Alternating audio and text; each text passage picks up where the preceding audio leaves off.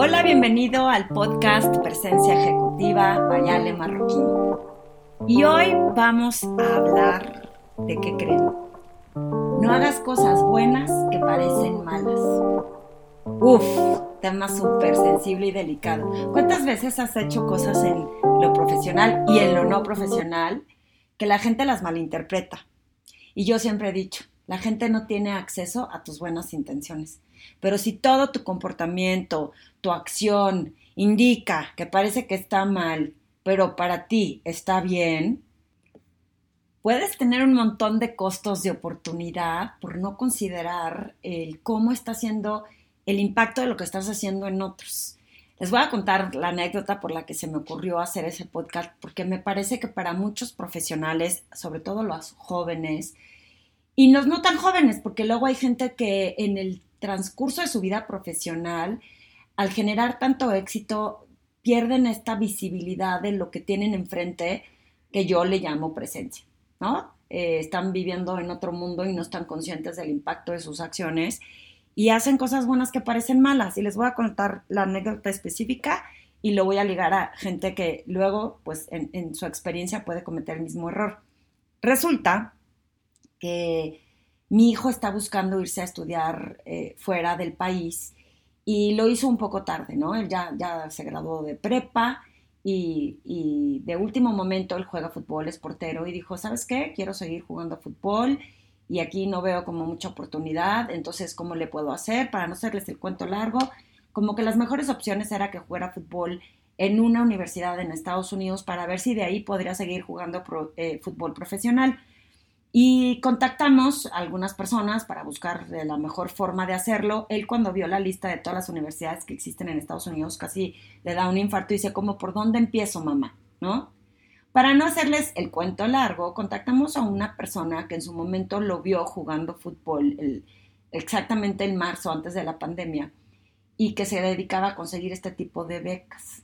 Lo contactamos, dijimos que siempre sí Max estaba como animado en poder irse y nos empezó a vender la idea de que él representaba una empresa en Estados Unidos que se dedicaba a esto y nos vendió el tema de esta empresa es muy sólida, lleva muchos años, a mí me mandó con una beca a jugar fútbol a una universidad, entonces ahora yo me dedico a esto y la verdad es que creo que les puedo garantizar que Max viéndolo jugar va a jugar fútbol en, a conseguir esta beca.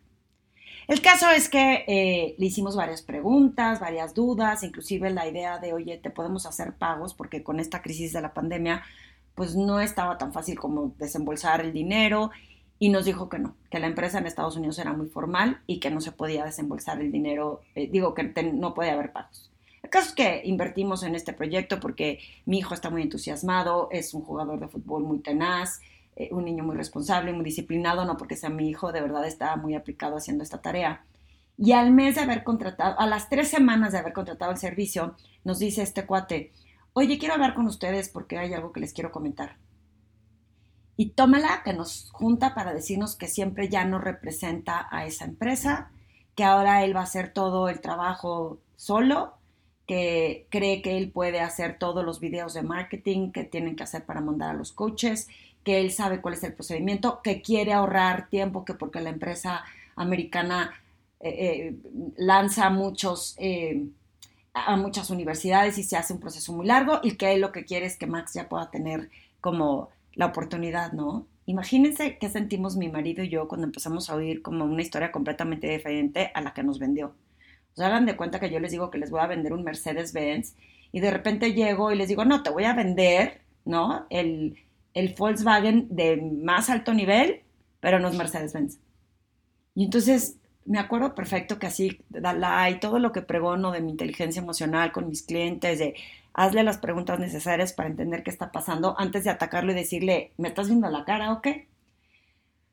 El caso es que hablando con este muchacho me dice, no, no, no, es que si no se quieren quedar conmigo, tienen la opción de irse con la empresa americana.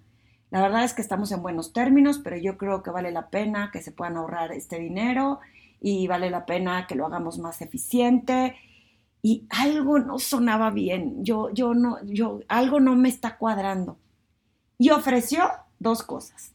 ofreció que habláramos con, el, con la, la empresa americana y ofreció que si no estábamos contentos con la decisión nos devolvía el dinero.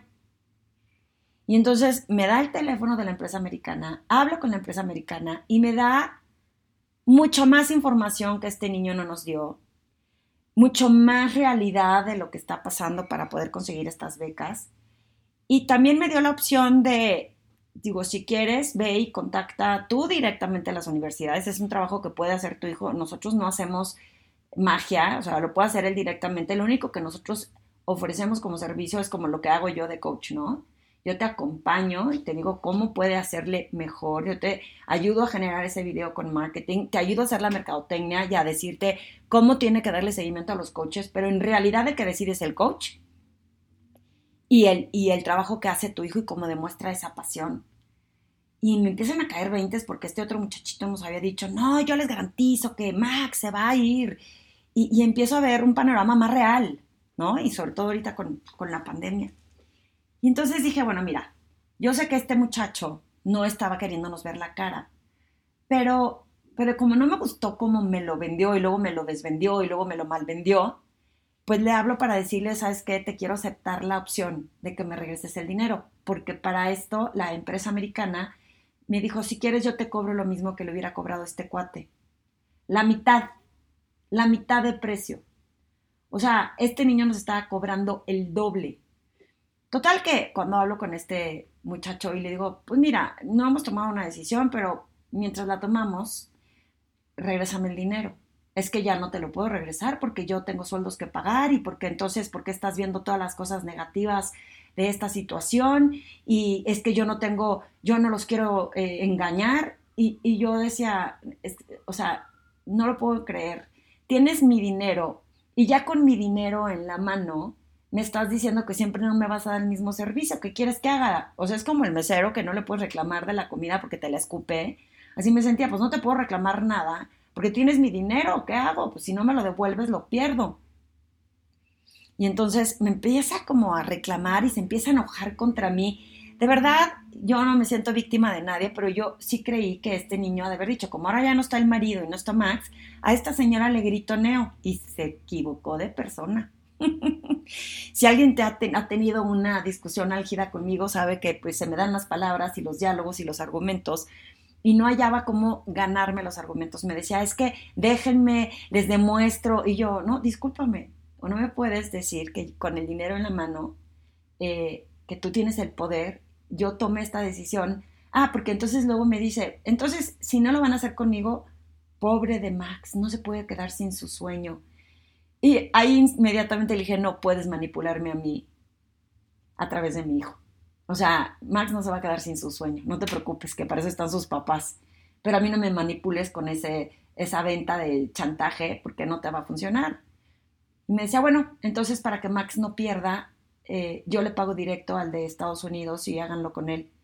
Y yo no, pues tampoco, porque pues el otro me está ofreciendo paga, que me cobra la mitad y tú me quisiste cobrar el doble pues algo tengo que ganar, me dice.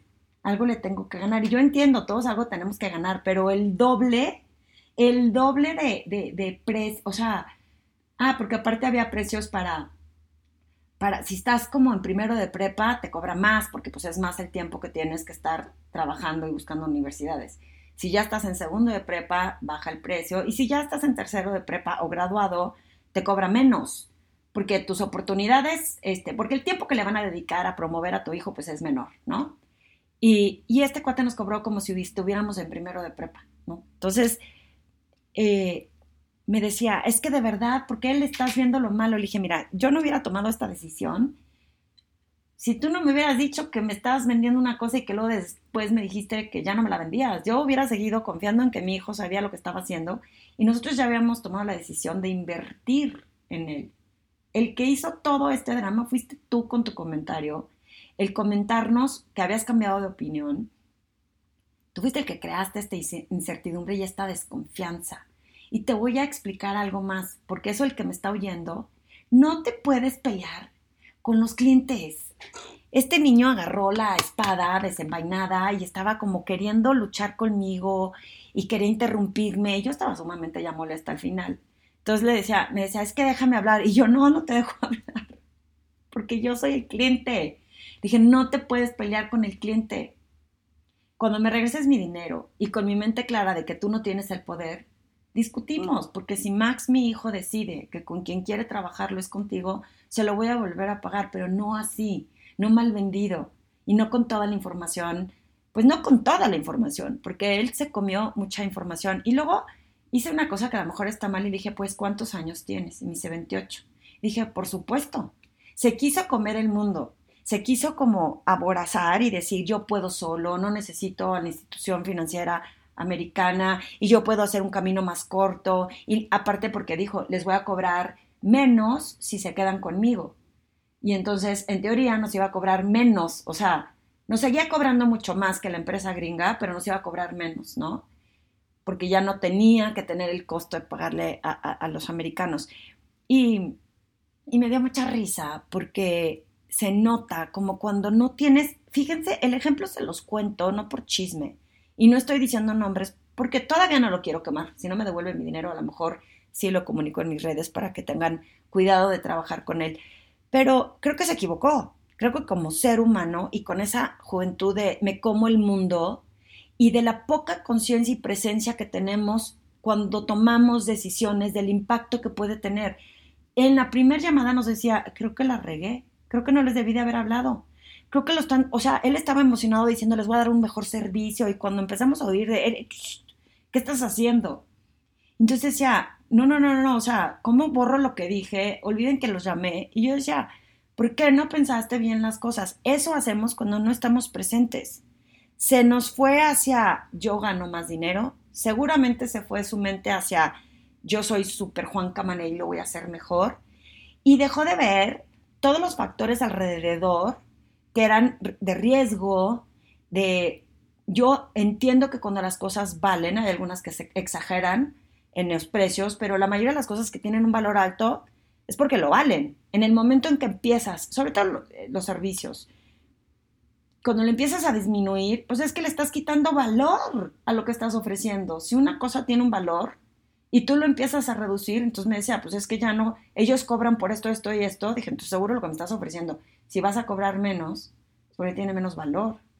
Hablando con la compañía americana, que habló muy bien de él, pero luego cuando le dije, me parece que es un cuate joven, que le hace falta ver este tipo de cosas, me dio un montón de información que este niño no había contemplado, que la gente que ya ha tenido experiencia y que yo me he equivocado miles de veces, pero ya puedo ver como factores de riesgo, podemos ver ¿no? Cosas que podemos ver y que no me estoy queriendo comer el mundo, entonces veo en el presente qué impacto tiene mi decisión, qué impacto tiene que esconda esta información a un cliente, qué impacto tiene que no le dé toda la información.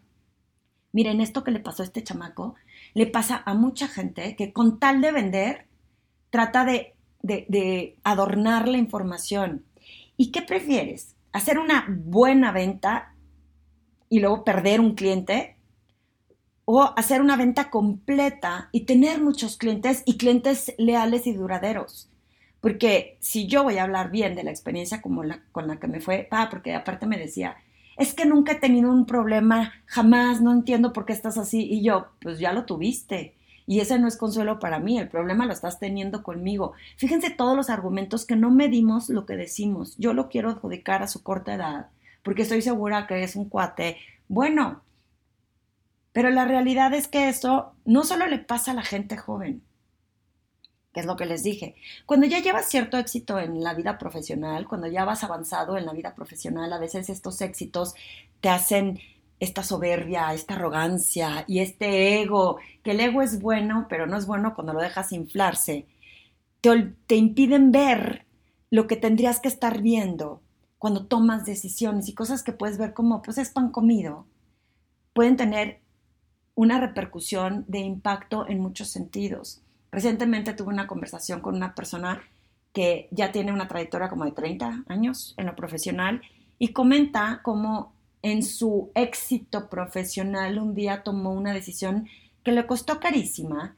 y que en su momento él no le dio importancia hasta que no fue desastroso. Si bien no contó los detalles, me puedo imaginar eh, el impacto que debe de haber tenido para que lo esté reconociendo y decir, tomé una mala decisión desde mi éxito, desde mi, no dijo la palabra arrogancia, pero yo la voy a poner, o desde mi soberbia de yo todo lo que hago me sale bien. Y desde ahí tomó una decisión que ahora reconoce que fue muy mal tomada porque no le dio importancia y no le dio importancia al impacto que tenía alrededor. Pensó en, no pasa nada, yo voy a tomar esta decisión y estoy seguro que está bien, pero pensó nada más en el impacto que tenía hacia él. Y entonces, no hagas cosas buenas que parecen malas porque al señor senior se le fue de las manos, fue un, fue un eh, por lo poco que comenta, un impacto o fracaso importante en su vida profesional después de 30 años. Y en este niño joven, pues en el comienzo de su carrera, eh, el haber querido independizarse, porque imaginen la situación que el, americano le decía, ¿te quieres independizar? Adelante, hazlo tú. Es una lata, es una talacha, así tienes que chambearle. Eh, lo que no puedo hacer es, te vendo algo y luego ya que me diste el dinero, te digo, bueno, no siempre no, no te voy a entregar esto, te voy a entregar esto. Eso no se hace. Y tampoco se hace que una vez que alguien te reclama, te pongas a pelear con la persona porque tú quieres demostrar que tú tienes razón cuando no la tienes. Qué importante es la presencia ejecutiva. Qué importante es la conciencia del impacto que tiene mi comunicación y mi comportamiento, no solo en mí, sino en quien me rodea, en quien va a ser mi spokesperson, porque yo le decía, ¿sabes lo devastador que puede ser para este chamaco de 18 años? Que le salgas con que tu numerito en tu intento de emprendimiento no te salió bien. No se vale jugar con las emociones de las personas, sobre todo no se vale jugar con el dinero de las personas y hacer lo que quieras con él. Son lecciones que tenemos que aprender. De no pensar que soy, ¿no? Con mi espada, voy con la espada, ¿no? Luchando por el mundo y soy el héroe de, de Game of Thrones y yo puedo contra el mundo. Y eso no es la vida real. La vida real es considerar todos los factores, dialogar con tus clientes, poner sobre la mesa una realidad, porque no jala vender por vender. No jala que con tal de que tengas la venta y ya con esos recursos decir a ver cómo le hago, no funciona, porque debilitas la relación, no te van a recomendar, habla pésimo de tu reputación y de lo que puedo esperar de ti en el futuro. Ustedes creen que me dan ganas de seguir trabajando con un chamaco que no tiene claridad de lo que está haciendo cuando está de por medio, no solo mi dinero, las emociones de mi hijo. Por supuesto que no. Si al final la decisión de mi hijo es seguir trabajando con él, ya será problema de mi hijo, nada más que habrá una gran negociación económica y para él espero que una lección de humildad y de aprendizaje en este fracaso. Porque lo peor que podemos hacer es hacernos las víctimas, que es lo que estaba haciendo de las circunstancias y decir, pobre de mí, esta señora que no entiende, en lugar de qué aprendo, en qué la regué y por qué soy 100% responsable de mis acciones y de mis comportamientos y del efecto y el resultado que tienen estas acciones en mí y en otros. Me pareció bien oportuno contar punto y coma la anécdota, porque si tú me estás oyendo y en alguna situación pasaste por algo así, reflexiona. Te hiciste la víctima y dijiste este cliente no entendió, o este jefe no entendió, o esta persona se confundió porque mi intención era buena. O si tú fuiste la persona a la que te pasó que alguien te entregó algo malo y todavía te hizo sentir mal, no estás mal.